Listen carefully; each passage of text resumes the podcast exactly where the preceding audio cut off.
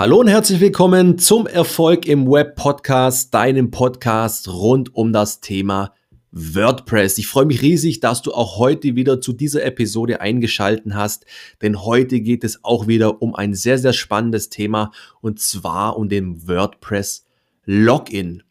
Ich erlebe das immer wieder in unseren Schulungen. Ja, wir haben ja Schulungen primär für Einsteiger und da sind die Leute meistens entweder komplett ohne jegliche Vorkenntnisse oder haben zumindest ein bisschen Kenntnisse und gerade die Leute, wo absolute Einsteiger sind, stehen natürlich schon oft vor der ersten Hürde, wie melde ich mich denn bei WordPress überhaupt an?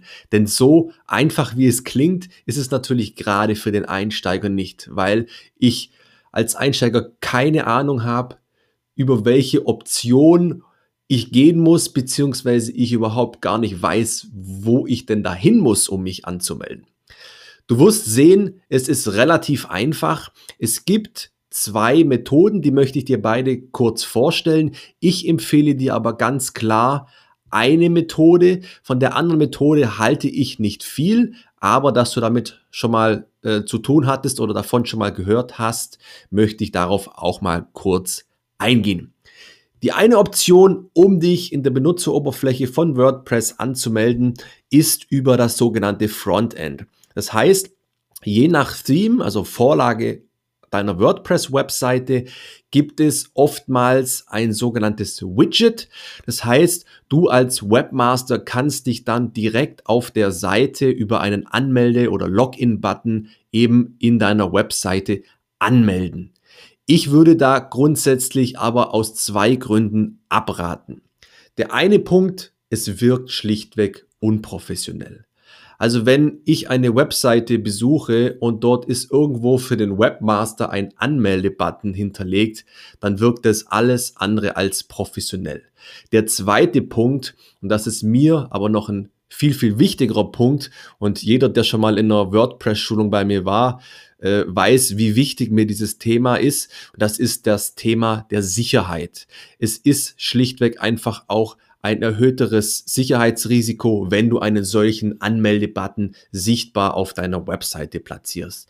Von daher, du hast von dieser Option schon mal gehört, aber raten würde ich dir ganz klar zur klassischen Standardmethode und die ist relativ simpel, denn alles, was du dafür brauchst, ist einen entsprechenden Anmeldebefehl. Und dieser lautet entweder slash wp-admin oder wp-login.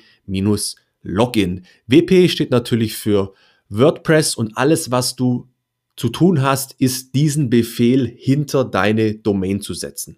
Das heißt, wir nehmen einfach mal an, deine Domain würde müllermeierschulze.de heißen, dann würdest du in den Browser folgendes eingeben, www.müllermeierschulze.de slash wp-admin oder wp-login.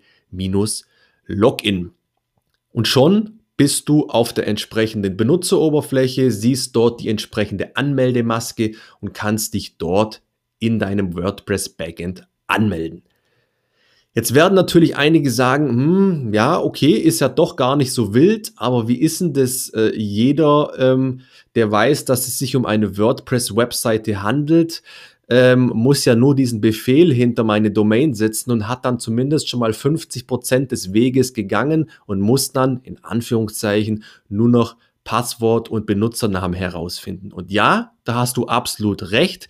Auch hier gibt's wiederum eine tolle Möglichkeit, diesen Anmeldebefehl komplett zu individualisieren. Das heißt, du kannst theoretisch jeden beliebigen Begriff oder gar einen ganzen Satz äh, definieren, über den du dich dann in Zukunft anmeldest. Ja, du könntest beispielsweise Wiener Schnitzel dahinter schreiben. Wenn du dir das merken kannst, kannst du dich in Zukunft über diesen Befehl anmelden. Wichtig ist halt dann natürlich nur, dass du den nicht vergisst, weil sonst wird es ein wenig kompliziert. Da müsste man dann auf den Hosting-Anbieter zugehen, beziehungsweise dort auf die Datenbanken zugreifen. Es geht alles, aber dadurch, dass du dich eben nicht mehr über den Standardbefehl anmeldest, sondern über deinen eigenen, könnte es etwas komplizierter werden.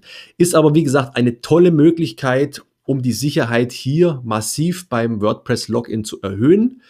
Das ist aber sicherlich mal ein Thema für eine der nächsten Podcast-Folgen.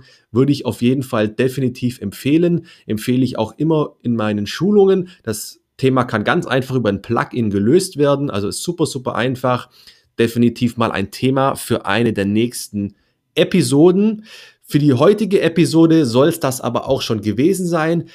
Ich habe mich riesig gefreut, dass du wieder eingeschalten hast. Wenn dir dieser Podcast gefällt und du ihn noch nicht abonniert hast, dann tu das natürlich gerne.